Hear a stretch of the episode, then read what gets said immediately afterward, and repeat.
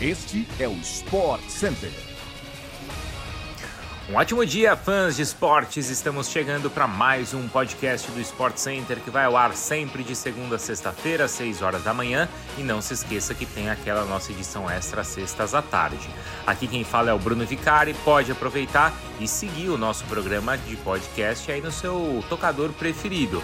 Diariamente o Sport Center também está na TV, pela ESPN, no Star Plus. Hoje vão ser quatro edições. Às 11 horas da manhã estarei com Mariana Spinelli, com Mário Marra e também com Mari Pereira. Ainda tem Sport Center às 4 da tarde, às 8 da noite e às 11 da noite. Então pode subir o som porque o SC está no ar.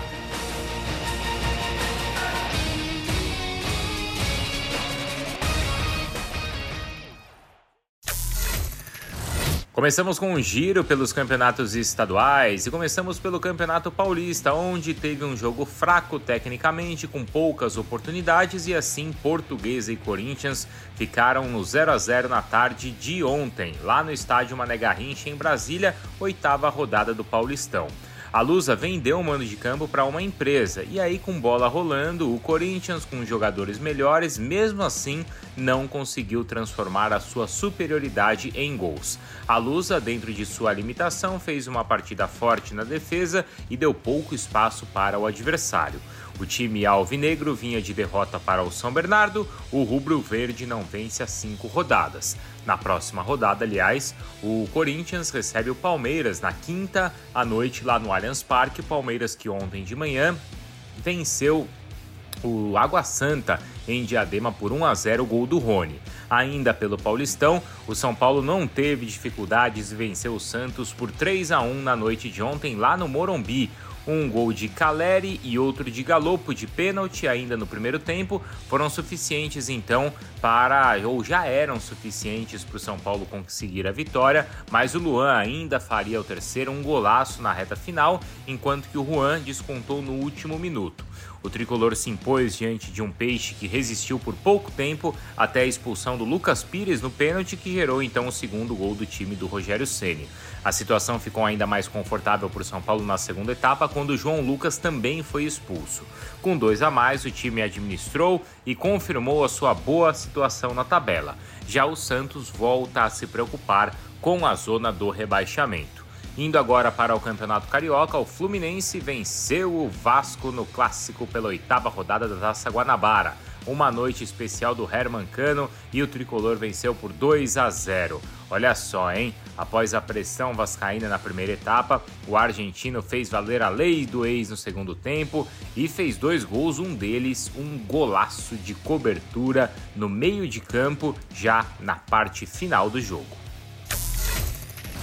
O Corinthians é bicampeão da Supercopa Feminina. As Brabas do Timão venceram o Flamengo por 4 a 1 neste domingo na Neoquímica Arena e conquistaram assim o primeiro título da temporada. Tamires e Milene marcaram duas vezes cada para ajudar a equipe paulista a sair com a vitória. Daiane descontou para o rubro-negro já na etapa final. O Corinthians abriu o placar com a Tamires logo aos 46 segundos de partida e depois disso o Flamengo até esboçou uma certa reação, tentou algumas chegadas ao ataque. Porém, o timão foi mais efetivo e a Milene duas vezes decretou o placar ainda na primeira etapa. O Corinthians largou então com boa vantagem na decisão. O Flamengo voltou melhor para a etapa final, mas tomou um balde de água fria com o gol da Tamires. A jogadora aproveitou o lindo lance individual da Gabi Portilho para ampliar o placar. Já no final do jogo, a Daiane de cabeça descontou para o rubro-negro. Agora vamos para a Europa. A torcida do Manchester City descarregou toda a sua raiva contra a Premier League neste domingo no jogo contra o Aston Villa. Faixas, bandeiras, vaias e cânticos contra a liga foram registrados na arquibancada na primeira partida depois que a entidade fez mais de 100 acusações contra o clube por fraude financeira desde 2009. Uma dupla de torcedores investiu uma, é, ou melhor, exibiu uma bandeira com a figura de um dedo médio, famoso sinal de ofensa e ainda aquela mensagem investigue isso. Uma enorme faixa foi exibida com um trocadilho irônico com o sobrenome do famoso advogado contratado pelo Manchester City, no caso David Panic. A mensagem dizia Panic nas ruas de Londres, onde o nome faz referência, claro, à palavra pânico. David Panic é o mesmo advogado que conseguiu livrar o Manchester City da punição imposta pela UEFA há dois anos. O clube foi excluído das competições continentais, mas obteve recurso no Tribunal Arbitral do Esporte. E os protestos não param por aí. A melhor parte veio após o apito inicial. A torcida vaiou em peso o hino da Premier League e aí, com bola rolando, gritos de parte das arquibancadas foram registrados.